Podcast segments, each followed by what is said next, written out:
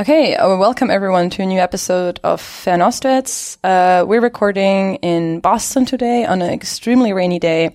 Um, and I'm very lucky and very thankful for Kiki Zhao to be with me here. Hi, Kiki. Hi, Catherine. Nice to meet you. And to just give a little bit of background for people who don't know me, um, I'm currently a writer, uh, independent writer based in China and the U.S. Um, and for the fast, past two years, I've been studying at Yale. And then before that, I worked as a journalist for six years out of the Beijing bureaus, uh, mostly for uh, the Financial Times and the New York Times as a full-time um, journalist there. Um, and professionally, I'm currently associated with the Fairbank China Studies Center as an associate of research. And I'm interested in explore um, nationalism and how it's played out in China and in in America and versus other countries. So we actually um, sat down today to discuss specifically Chinese nationalism, and I think also kind of some of the narratives that exist around nationalism in China today.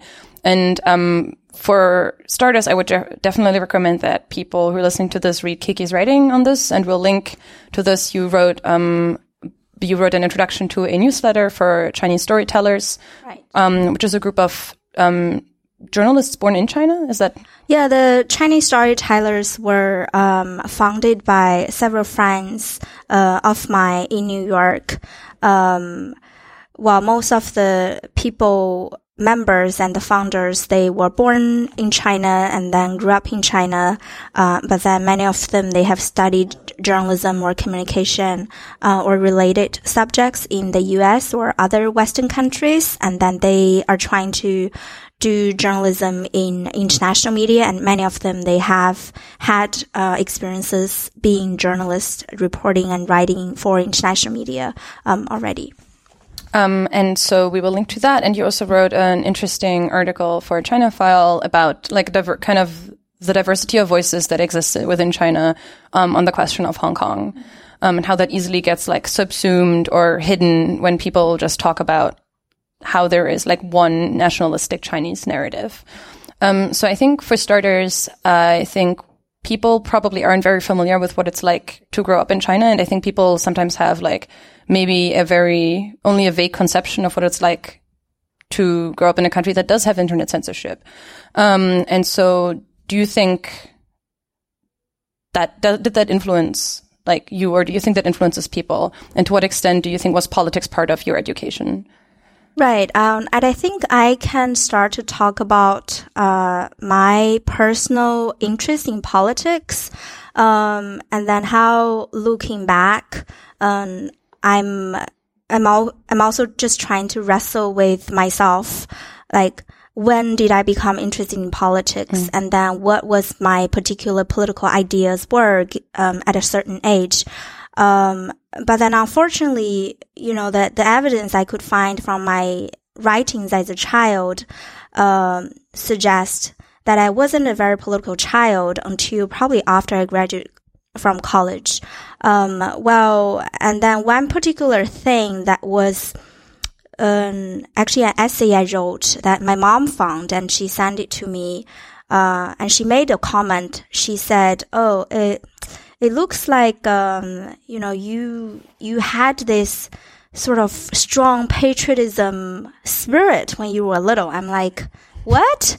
And so I looked at the essay, and so so the essay, yes, after I read it, uh, you know, I I wrote it when I was um, um, elementary school student. I think I wrote the essay in 1996 or 1997. I couldn't really remember exactly. Um, but then the whole essay was about how um, as pupils, we should think independently and not buy these textbooks that provide answers for some of the schoolwork. Mm. Um, and uh, there was a paragraph there in which I specifically wrote because only you know we work hard and we think independently can we when we grow up we can help to build our country uh, i think looking back that kind of um, wording and writing definitely was in a way inspired by the larger um, narrative that you would often hear from uh, maybe China Central Television and all that. But looking back, do I think I was brain, being brainwashed as a child. I don't really think so because I feel um, like personally, when I was a child, even when I was a teenager, I just like politically, I wasn't, um, I wasn't very much interested in anything political at all. I could say, um, and then even when I was in college, um, I just um, wasn't very much interested in in exploring the larger political questions. And I think as a teenager, definitely, I, I just felt I was too young at the time to um, to um, exploring a lot of uh, different political topics. But one thing that I still remember that happened when I was in high school was um, so in high school, I think either when I was a freshman or a sophomore in high school, I didn't, well, in a, in an exam session, I didn't, um, answer the, the, the politics paper. Mm. And then I got to score zero. And then the teacher was pretty mad because he considered me to be a quite good student. Um, and then, so he told this to my mom. And my mom basically just shrugged it off. And the reason I didn't answer that politics paper was because, you know, actually I felt looking back, uh, probably started um, since I was a junior high school student and definitely when I was a high school student. I feel like any person in China or a Chinese teenager even with some sort of independent thought would figure that a lot of the things that you read from the uh, the textbooks, the politics textbooks don't really make a lot of sense and they're boring as well. So you're just naturally, you're not drawn to that. Um, and then, so on that day, I just decided, oh, I'm not interested in this and I don't plan to study politics, um, in the future. Just on that, also just like a two things. I think that's also, it really echoes a lot of things that I've heard from when I was, I used to teach at a Chinese high school for a year and a lot of the kids I taught were like, I hate politics. It's so boring. And then later my friends told me, oh, politics is just kind of, you talk about Marx and whatever, and you talk about like a lot of theory. So that's also like when people that when they talked about politics, they meant like a very particular thing that also was extremely boring. Yes. And I think another thing that's also worth bearing in mind is that it's easy to think that if you hear particular things from the government, I think the narrative in the West is oft often you hear these things and people believe it, but there's actually I can link to the study, but there's at least one um, research uh, research paper where the author finds that actually people who know the propaganda very well yeah. are actually more critical of the government. Um, because they've like because they kind of like you like you say right like people realize that it's really boring and kind of pointless yeah um and just being good at repeating that and regurgitating that doesn't mean that you believe it. So, I, like, I, I, will link to that research paper as well. Yeah, I think that's a real, very real sense, I would say. And also, um, I can confirm to what you have just said just by looking back of some of my, you know, teenage years essays or, um, looking back how I responded to these politics classes that I absolutely hated at the time. Um, but then I, I do think that now looking back at those those time that I had to take these politics classes, I I would consider it's it's a waste of time after all. You know, as a teenager, you would want to spend more time studying things that you're more interested in, but you know, you are sort of required to take this um, classes on politics. But then um, definitely it doesn't mean that oh you're being brainwashed just after repeating all this uh, all these lines from these these um, politics books. Yeah. Um, do you think that so? There's a lot of talk about how Xi Jinping has made China more nationalistic by kind of amping up the nationalistic rhetoric, and you also mentioned that in one of your writing. Like, what's your impression of has that gotten stronger? Like that, like, or is there more pressure now to uh, like be more to to adopt kind of like nationalistic points of view? Has the pressure gotten stronger compared to when you were younger?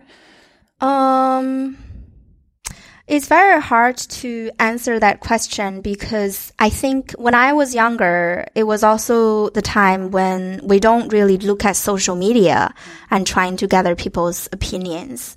And now I think uh, one of the things especially journalists tend to do is they look at social media and then they think oh, the social media present a certain picture of, um, in the case of China, like how Chinese nationalism is playing out or how American nationalism is playing out. Um, I, I think in the case of China, it can be misleading in that, um, I think I mentioned this in my China File article because it's very hard for people to gauge, um, what portion of these hyper nationalistic messages were actually sponsored by the state.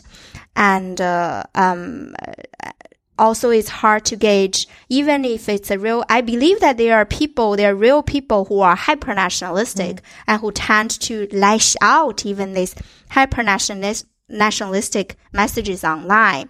But then in terms of what does that exactly mean? Does that mean that these kind of people or groups of people would do something harmful mm. using the uh, nationalistic guise in real life? is very hard to say because mm. we all know that people tend to say something outrageous online.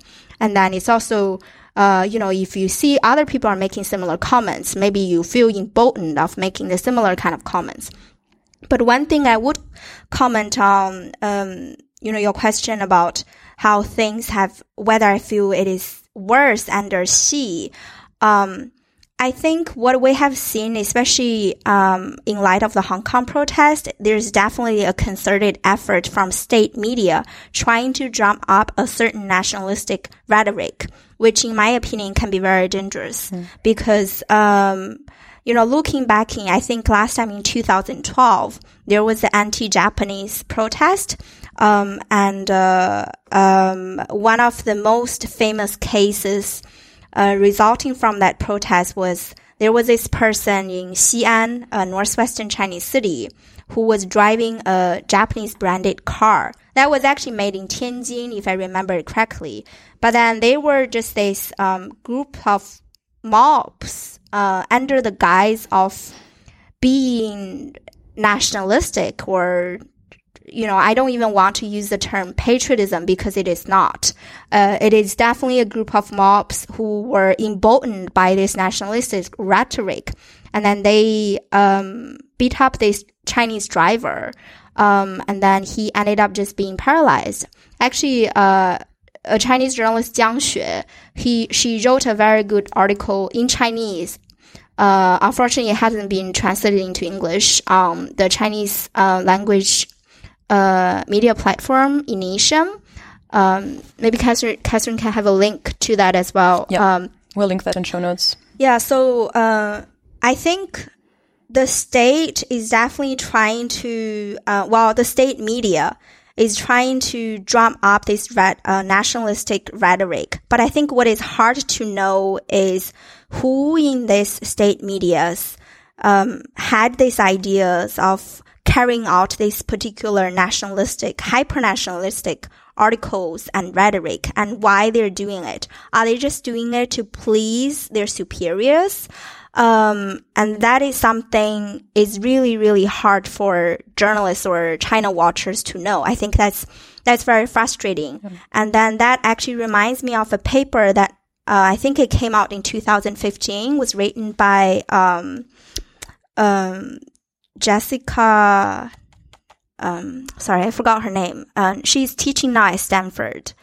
Um, and she oh. was she was studying at Harvard at the time. Jennifer Pan. Jennifer Pan, yes. So the paper was co-written by Jennifer Pan and uh, and another I think Harvard professor. And I recall reading that paper. I think Catherine could find it and link to that paper.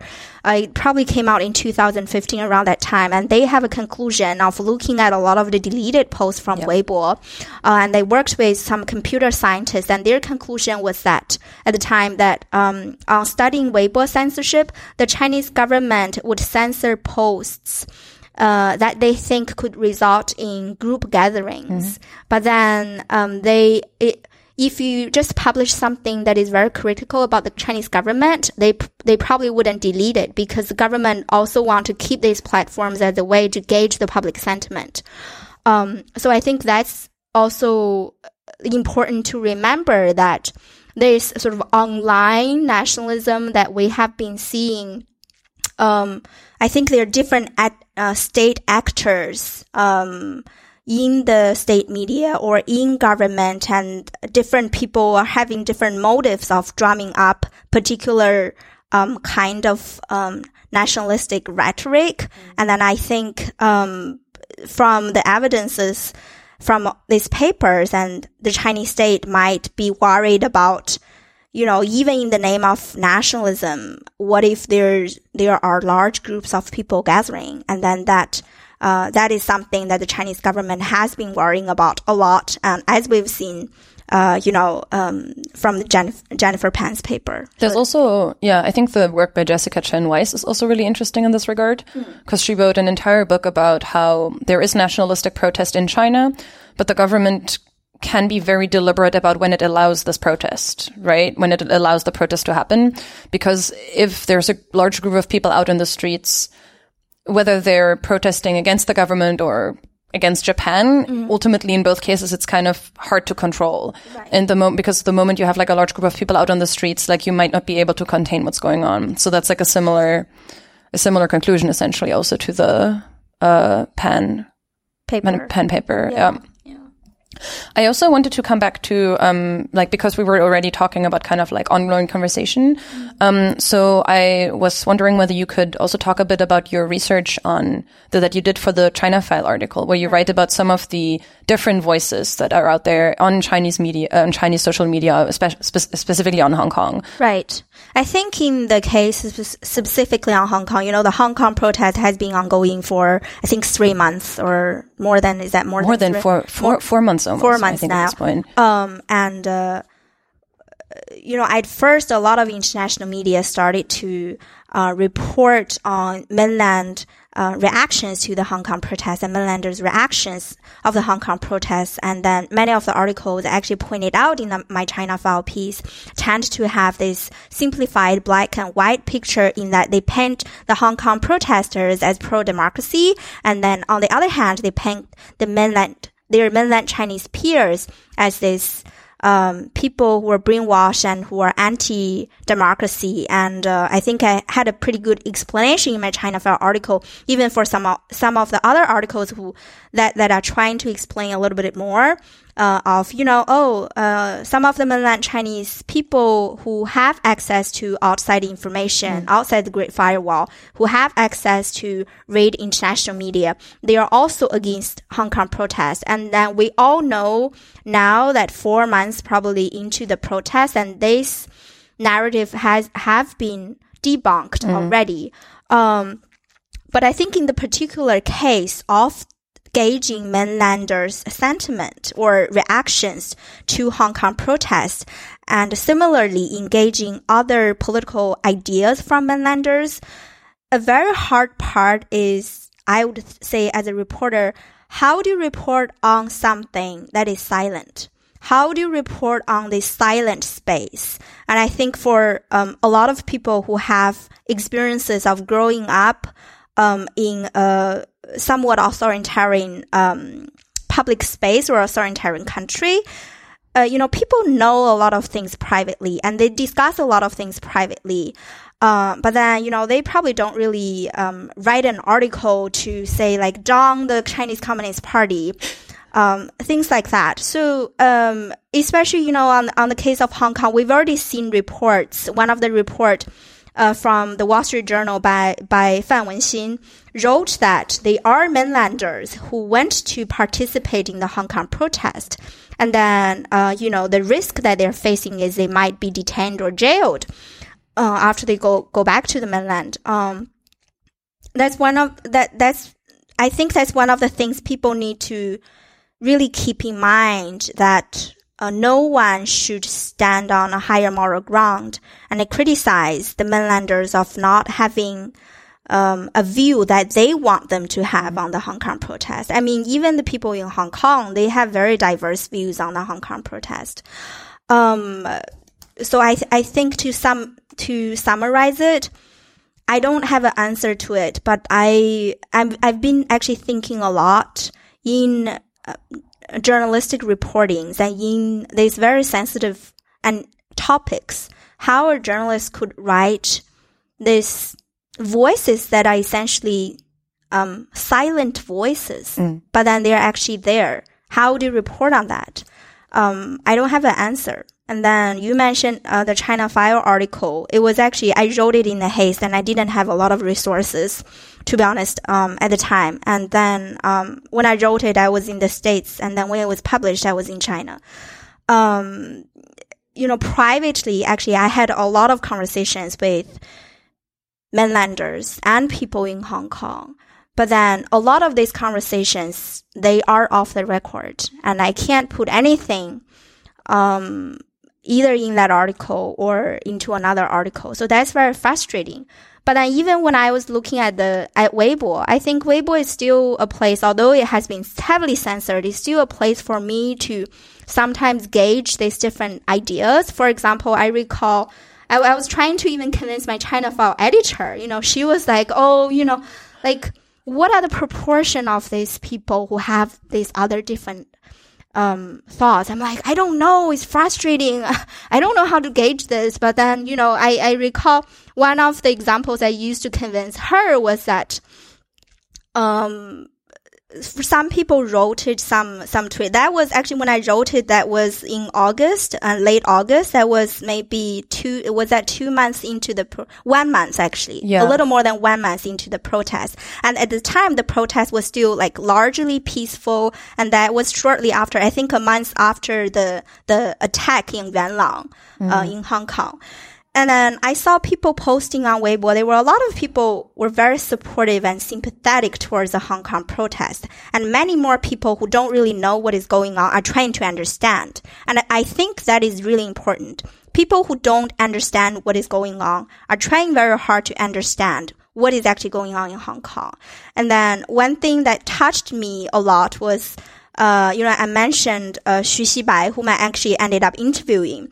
He um, he's really amazing. He was just trying to provide a lot of good informations. Um, and then he posted, he had a post that introducing these books on the history of Hong Kong. And then people were just retweeting that tweet. I, I was very touched personally. I'm like, yeah, like when you don't understand what is going on, and then many people are trying really hard in China, mainland China, understanding what is going on. And also another thing I was trying to convince my editor at the time was, uh, also inspired by all these other amazing people voicing their voices on Wei- Weibo is, um, I recall seeing someone saying, uh, I actually mentioned it in my China file piece, that, you know, when uh, the censorship is so strong. The censorship was very strong uh, in those times in uh, you know regarding Hong Kong, which was very unfortunate. And then one person wrote that um, you, you know something like in in such times, and then when you upvote a post, that's like your silent support. I'm like, oh, that's when I read it, it's touching for me. You know, a lot of times people are worried. Uh, I don't want to just write something and then get my whole Weibo account censored or mm. disappeared. Or other times, I think people are a little pessimistic because they're like, what's the point of writing anything? Even if I know what's going on in Hong Kong and what I write will be censored on Weibo. But then still, they're just constantly people are trying to transferring information that they see uh, in Hong Kong media, for example, in other good Chinese media platforms or good news articles reported by the international media back into China and back inside the Great Firewall. And they're constantly trying to do that, defy censorship, and that they're constantly, a lot of these posts, they have like tens of thousands of upvotes, uh, sometimes even. Um, that's quite touching for me to see. I also, yeah, I think just for people who maybe don't are not that familiar with Weibo, it's a bit like Twitter, so it's comparable. I would argue. Yeah. Um, and uh, we're also going to link to because uh, Xibai Xu is also on Twitter actually, so we can also for people who are not on Weibo, we can also link his Twitter account. Um, and I th- yeah, I thought that was I think one of the reasons the article was very much going around is that it was one of the first looks at somehow like how there is a conversation going on even within China. And I really think the thing that you're talking about, this thirst for knowledge and that people want to know and understand what's happening, that's something really important that was missed before maybe in how people were discussing this topic. Right. Um, and that also just on the Hong Kong topic, I can share something personal as well because when the pub, uh, article was published, I was actually in China, and then uh, I went to visit my uncle. So I have an uncle who lived in this small village in northeastern China near the Russian border, uh, not too far from it at least. And then you know he doesn't read English, he didn't go to college, and he lived in this small village, but he um, he likes to talk about politics, and he's seventy something now and he likes to talk about politics all the time because he has nothing better to do, right? And uh, he watches the Chinese central television all the time. And then so I asked him, I became curious. I'm like, hey, what do you think of Hong Kong? You know, the Chinese central television is having all this news piece about rioters and such. And then he said, yeah, I watch the news from Chinese central television, but you know, every time when they say like the students are protesting about something, you know something's not right. I'm like, yeah, and um, that's just you know like a lot of Chinese people. I I would even have this sort of arrogant personal opinion, like, oh, my uncle who's seventy something lives in this small village. He knows shit about Hong Kong, probably. Mm. Right, and he he doesn't even read a lot of news articles. He just watches TV all the time.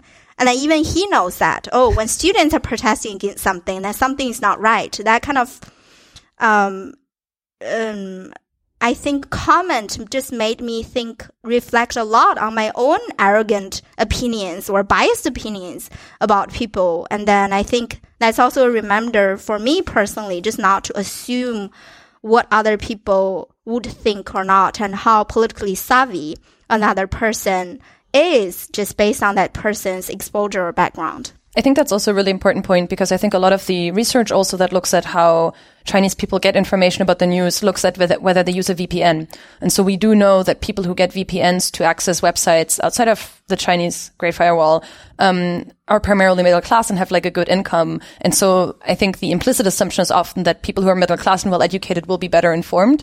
But like you're saying, it's not necessarily true. Like you can right. get information even without a VPN. And also I think a lot of people in China I still encounter a healthy skepticism that a lot of people have towards like right. media and like like your uncle they start re- looking for other signs yeah i think also just my uncle's story there's you know just growing up in china i i feel like i have a pretty good grasp on just how these normal ordinary people who haven't gone to college or who don't necessarily have a very good educational background who don't use vpns to um to look at the news outside but they have this distrust of what they see in the state media um, because that's the life they live and that they see so they have this you know very cynical sense of of distrust of the news that they see from state media um, first and foremost. And uh, that's very important to remember as well. And then another thing i think just to, to to commenting on the hong kong case specifically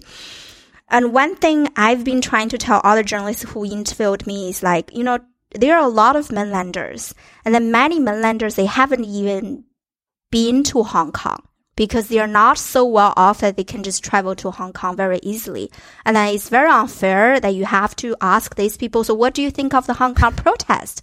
So what are they supposed to think? They're not thinking of, of anything about the Hong Kong protest because it's just too it's too far away a thing of their con- concern just going on about daily lives for yeah. these people. I think that's a really important point. It's, I think, something where, like for me, I think, if, I think Chinese people, just as people anywhere else, I think have a right to just not have an opinion on politics. Yeah. Like, I think a lot of Germans also are probably not interested in politics and don't have an opinion on stuff. And if you go and ask them, like, what do you think about like German foreign policy in the Middle East? they probably look at you and go like, I have no idea mm-hmm. what you're talking about. And I think similarly, that is also just completely legitimate. And it's, I think, also very understandable that a lot of people have other problems. Um, oh, also just another thing that I just remembered. It's also worth because there's a lot of talk about censorship often mm. abroad in China. Um, it's also worth noting that the post specifically by, uh, Xibai Xu is actually still up on Weibo, yeah. I think. Um, so it's not like that stuff gets, is up for like a day and then gets censored or something. Like a lot of that information is still out there. Yeah, I mean the uh, I you know my per just based on my personal engagement of um, the Chinese social media or the Chinese website and personal observation and professional observation as as well. Uh, I definitely think uh, maybe after a month or so into the Hong Kong protest. Um, Chinese censors have been working very hard to, censor a lot of news about the Hong Kong protest. When it first started, when it was um, largely just very peaceful. There was absolutely nothing about the Hong Kong protest. I think on this, a lot of the international media ha- have reported on that turn already. One other comment I do want to make is that I feel um, media professionals and especially journalists look into the online censorship. Of course, they need to they need to look into online censorship, but I would say lots of people. If you look at China, a lot of people they get inf- their information from books as well, mm. and many people they do read books. I think it's it's probably pretty common that you know today people people would also lament in America that oh my gosh people don't read books anymore. Well, it's pretty true. And then if you go to the Chinese subway, it's the same thing. Like people look at their phones all the time. But even with that, I think a lot of the people looking at their phones in China inside the Great Firewall, there are a lot of still uh, very good Chinese news articles um, that you know foreign journalists just tend to overlook. Mm. Um, and then another point is a lot of people they read books and then many of these books you know when you read them you would be very surprised. You you, you will be saying like oh if this book is the, the information here is up online they would have been censored but they're still there in bookstores. Can you think of an example? Mm, right now i mean i can't really think of a particular book um, maybe I can think of, oh, like the, what's the name of that book? The book written by the French guy, um, Democracy, Tocqueville. Is that how to pronounce his Oh, name? Tocqueville, the, who wrote about America. Yes. Yes, like this whole thing about like how great American democracy is. Yeah, like democracy in America. For yeah. example, you would think, oh my gosh, if this is an article talking about democracy in America, it would be censored on the Chinese website. But the book is still there. The book was translated, I think, in the 80s or something. Oh. And then people love reading that kind of books. And there are plenty, uh, books talking about politics and then, um, this thoughts, you know, you can go and buy um, Plato's books translated into Chinese and read that. And I think on that note, you know, I um, actually wrote a short piece that hasn't been published in which, you know, I was I was talking about my mom and she just loves reading books and, you know, we talk a lot. And actually one time I asked her and she doesn't use a VPN because she doesn't read English news or anything. So I asked her, I'm like, what do you think of this um, Chinese censorships? And then all these people are saying that maybe Chinese people are brainwashed because they don't have access to outside information. And what my mom is saying, like, well, it just saves me time for not looking at the internet that often, so I can have time to read books. Uh, you know, it's um, I definitely don't. That's not a comment meant to justify the online censorship. But I'm also saying that I feel journalists have been paying too much attention about online censorship while completely ignoring, not completely, like largely ignoring that a society is very porous. And when you look at this large society, there are a lot of people, like I said, in China, like just my mom, you know, she didn't even go to college and they read all these books and to understand things about either China or the outside world. You mentioned earlier, and I think some of the stuff that you were just talking about also speaks to that, about how hard it is to report on silent voices and about people who are not writing online, um, or like writing articles or posting on Weibo. Um, have you seen any reporting that you thought did a really good job?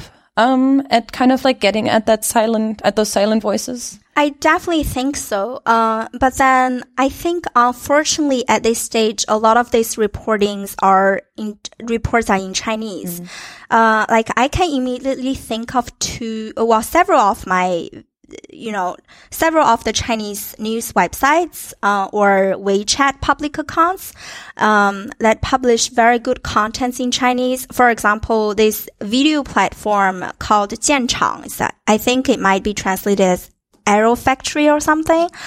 Um, it is, you know, it produces these short videos about ordinary Chinese people's lives. It's absolutely fascinating. I recall recently watching one video about um, a person in northeastern China, I think in Shenyang, if I remember correctly. This person uh, was jailed in prison for a long time, and after he came out, he became a uh, what is it like 入殓师? How to say that? Like you help dead people to clean you you clean up the corpse. Oh, uh, um anyhow, Undertaker and in English, maybe? I don't know how to describe that. Uh, I don't know the English word. Um, anyhow, so it's, it's basically so this person picked up a new job of transforming himself to clean up the corpses because, you know, it's a kind of job that other people don't like to do. And then he set up a network of, um, helping other pri- uh, previous inmates, uh, who came out of prison and who find it hard to find jobs.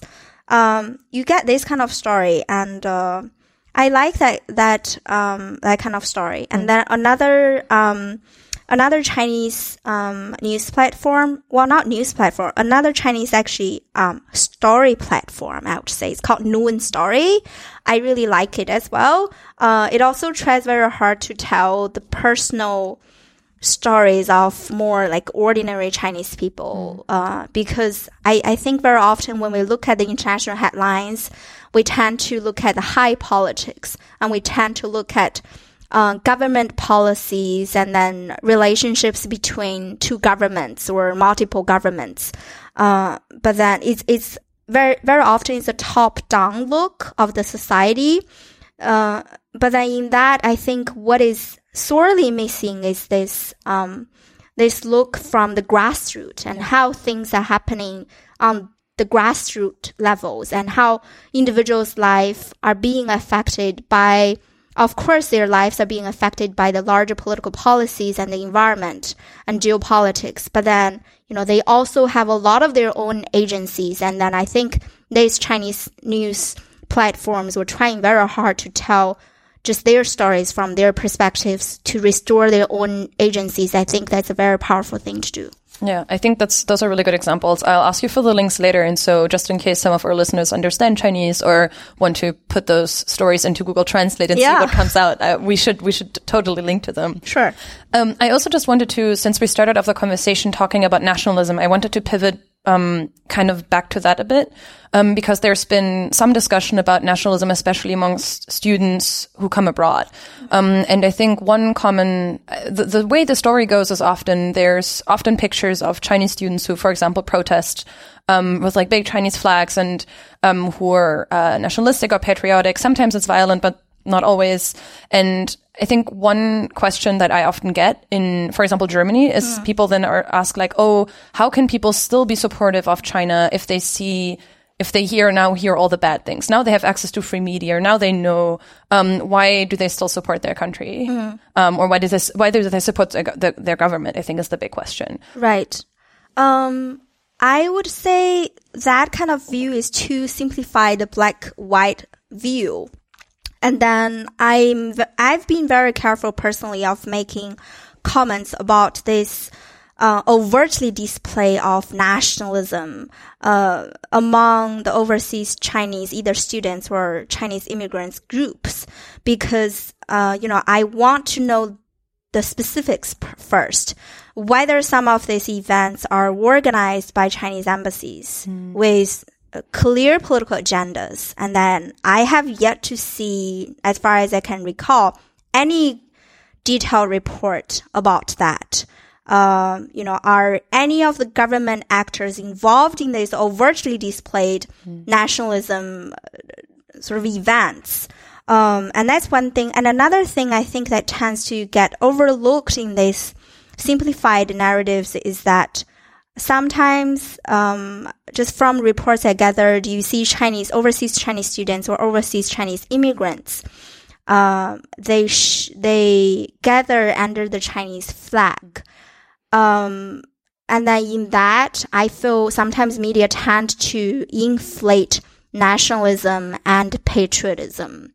And then, um, I feel a lot of these people, while I haven't reported on any of these events and I haven't spoken with these people, uh, but then just from the reports I gathered and my conversations with other mainlanders, I think a lot of times when people sh- display the Chinese flag, they do have this sense of very genuine patriotism um, sentiment, which which is very natural. You know, people ask ask me what what do you think of patriotism? I would say uh, well, I grew up in China, so I know that place, and then I have family members of very different backgrounds, and then I have friends of very different backgrounds as well. So they they serve very um so I see a lot of faces when I see uh when every time this kind of very large political loaded words are mentioned, uh such as nationalism, such as patriotism,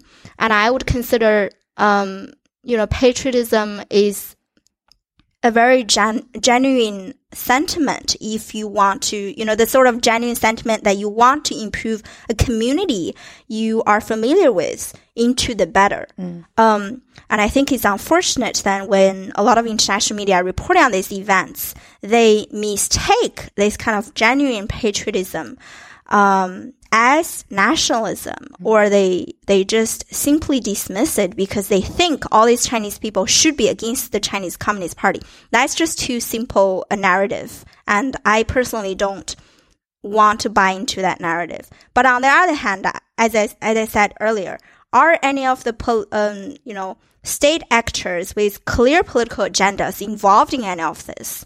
And I, I, I like to see that kind of reports as well. Yeah. And also in several of the cases, reports I've seen are, you know, they involve some of the Chinese people, Chinese nationals, or I don't know if they're Chinese nationals now, actually. You know, they heard all these insults as people who supported the Hong Kong protests, for example. Um, and then in a few cases, you know, the sort of languages used are definitely, I would characterize as almost cultural revolution style kind of languages. So that's uh, that's quite alarming to me, and uh, um, I'm I'm not exactly sure how the local communities will address these issues because it's also an issue of you know um, it, it is an issue of exercising your rights of freedom of speech, but then um, legally speaking, if these people in a democratic society haven't crossed the legal line should they be punished? Legally, they should not be published, pu- punished, right? But then again, um, how state actors are involved, that needs to be, um, I think that need to be unearthed by journalists and other, um, um, people who are looking into these cases. Yeah, I think there's been some reporting that like indicates that there's been some involvement of embassies. I think there was one case in Canada mm. where there was some relatively there was were screenshots of messages between a st- Chinese student organization and an embassy, mm. but I think so far that's like one of the very few cases that I've heard of where there was pretty concrete evidence of right. organization by government actors. I think that's a very good point. Um, I was also wondering because you also talk about how like there's the sense of patriotism, and when you when a pl- some somewhere is your home, then you have an interest in making that place better, right? So do you think we hear a lot about Chinese development over the past few decades? Do you think that matters as well in people feeling like proud? Because living conditions in China have changed rapidly and many things have improved in terms of material well-being um, over the past few decades. Does, do you think that plays a role in how people feel? I think that plays a role in that the government, the official Chinese government narrative or the official Chinese state me- media narrative, they frame things in that way. Mm. Uh, and of course, they have a very clear political agenda, I would say.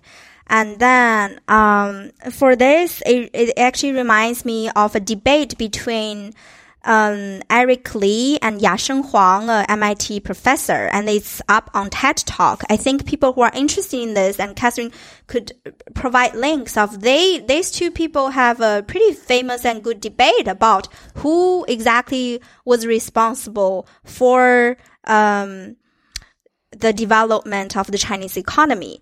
Um, and then I think maybe I could provide some of my personal experiences in that I have very different ideas. Well, not very different. I have some maybe ideas that are different even from some of my family members and, you know, some of them or friends would credit, definitely credit the Chinese Communist Party for, um, for making China richer and develop better. Well, I think these arguments need to be looked by academics and people who study this um, uh, development policies very closely because I think at the core of it, you are also looking at um, what sort of role a state or a party, and especially in the case of China, the party state, what kind of industrial policies that they have uh, been able to implement it that have really played a role of alleviating poverty. Mm. Um, I think that's an academic question. Um, um, I would like to see more of, you know, I, I didn't specifically study this kind of industrial policies in modern China's development, so I don't feel like I can really comment on that. But I think it's really important to get the specifics right, uh, not to just, uh, making sweeping generalizations, either about the Chinese Communist Party or, uh, you know, trying to, when we are trying to talk about this, who is really responsible for um, um, bettering China's economic um, growth? And I would definitely think that one comment I can make is a lot of the people um, who have been doing the most humble jobs, they didn't gain enough credit that should be given. Uh, like a lot of the migrant workers, construction workers, and nannies and migrant, uh, you know, like they built the bridges, they built the buildings, and then um, delivery workers even, um, and you know they most of the time they were paid little compared to other office workers, and then if if anyone asks about asks me about China's economic miracle, I definitely would want to play these people into the center of the story. Yeah, I think that makes a lot of sense.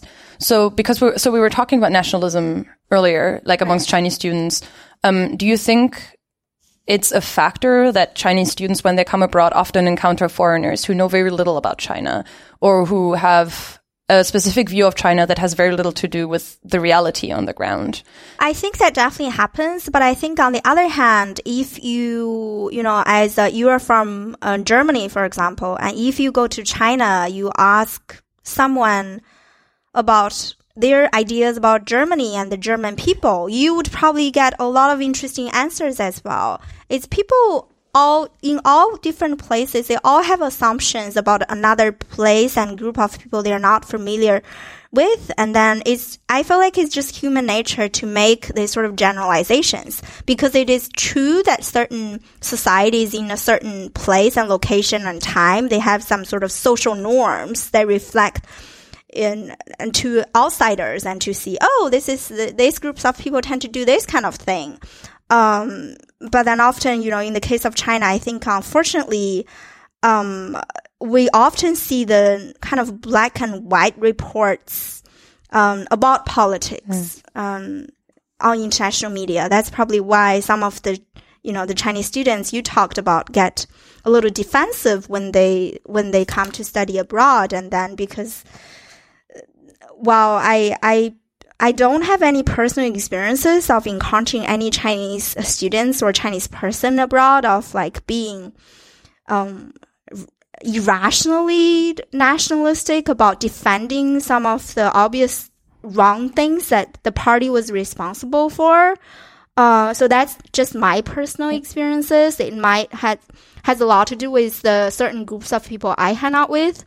Um, but then I, I think it's really you need to look at the specifics mm-hmm. and then um, I actually I recall one example. I once read a story uh, written by a mainland Chinese student in talking that he or she just felt was so offended when people assume that oh you're from China so you must eat dog meat. Uh, you know that that kind of thing. I think is pretty natural for anyone to feel a little uneasy. I guess. Um, well, I guess maybe as they grow older, they can just laugh it off. But then I think on the other hand, um, of the story, it is also very true that, um, especially in today's heightened political environment, there's a tendency for international media, uh, and for some of the journalists to even demonize, um, the Chinese people as a whole. Um, so that's quite dangerous. Yeah, I agree. Do you have anything that you wanted to add or anything that I forgot to ask about maybe? Or also, if you have nothing, no, no comments to add, uh, because I'm out of questions, then oh. if you have any, if you have any recommendations for maybe, um, like platforms or authors that you think might be good people to follow? I generally, I personally would definitely recommend people follow the Chinese Storytellers newsletter. Mm. Um, but do you have any recommendations beyond that on especially the topics that we talked about? Well, I do think a lot of the uh, good reportings they still come from the Chinese media, regardless of the fact that, you know, there are a lot of topics that are political taboos that they cannot really report on. Mm. But still, um, you know, I follow several dozens of WeChat public accounts and they have all these very interesting stories about just the daily lives about China. For example, this other WeChat account I like to read often is called 果壳. Mm-hmm. Um, I don't know how to translate it in, into English. Um, it's specifically about a lot of the um, science topics, but it's written in a very funny millennial way, and then it attracts. It has a very large readership. Um, I think for people who are not familiar with China and have not lived there and visited, definitely the country as a whole have changed very drastically in the past 70 years. You know, it's a cliche to say already. But then I think one useful tip maybe I can, if I can give to anyone who wants to understand China, um, it's just to think that people are more similar than they are different. Um, I think that's very important to remember. And also in this particular case, you know, today's topic, we're talking about nationalism and some of the internet censorship. One thing I really wanted to point out, which I actually wrote it um, on Twitter a few weeks ago, is that um, American companies have played quite a role in helping the Chinese government of setting up and solidify the Great Firewall and people should look at the controversy, you know, the whole case of Cisco that has been very controversial. And uh, um, another case I pointed out, I actually wrote it on Twitter, was also that um, Yahoo, an American company, shared its email information with the Chinese authorities, and then the Chinese authorities using that information actually jailed a Chinese journalist, Shi Tao um, for several years, and people can look up that information as well. So what I'm trying to say with this information is that it's just simply wrong to assume a higher moral ground um, to judge other people's uh, morality or to judge other people's intellectual capabilities.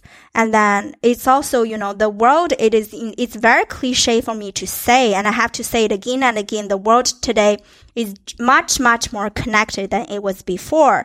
And then even if you look at a hundred years ago, people probably think, oh, a hundred years ago, there was no globalization. That assumption was wrong as well. Even if you look at a hundred years ago, the world was much more connected already, or a thousand years ago, if you look at history, the world had globalization. Well, you know, back then as well. So I'm trying to say that today the world is more porous, like more connected than before. And people get the ideas and inspirations and informations from many, many different channels. So, um, and then I think that's also a positive note in today's particular heightened political environment that um, I think it's important to invest in individuals and it's important to support individuals to do good things and these organizations, uh, no matter how hard it is, because it will be up to these individuals to change a society into a true democracy, uh, but not just, uh, you know, we, we've all seen how democracy could be easily compromised by, um,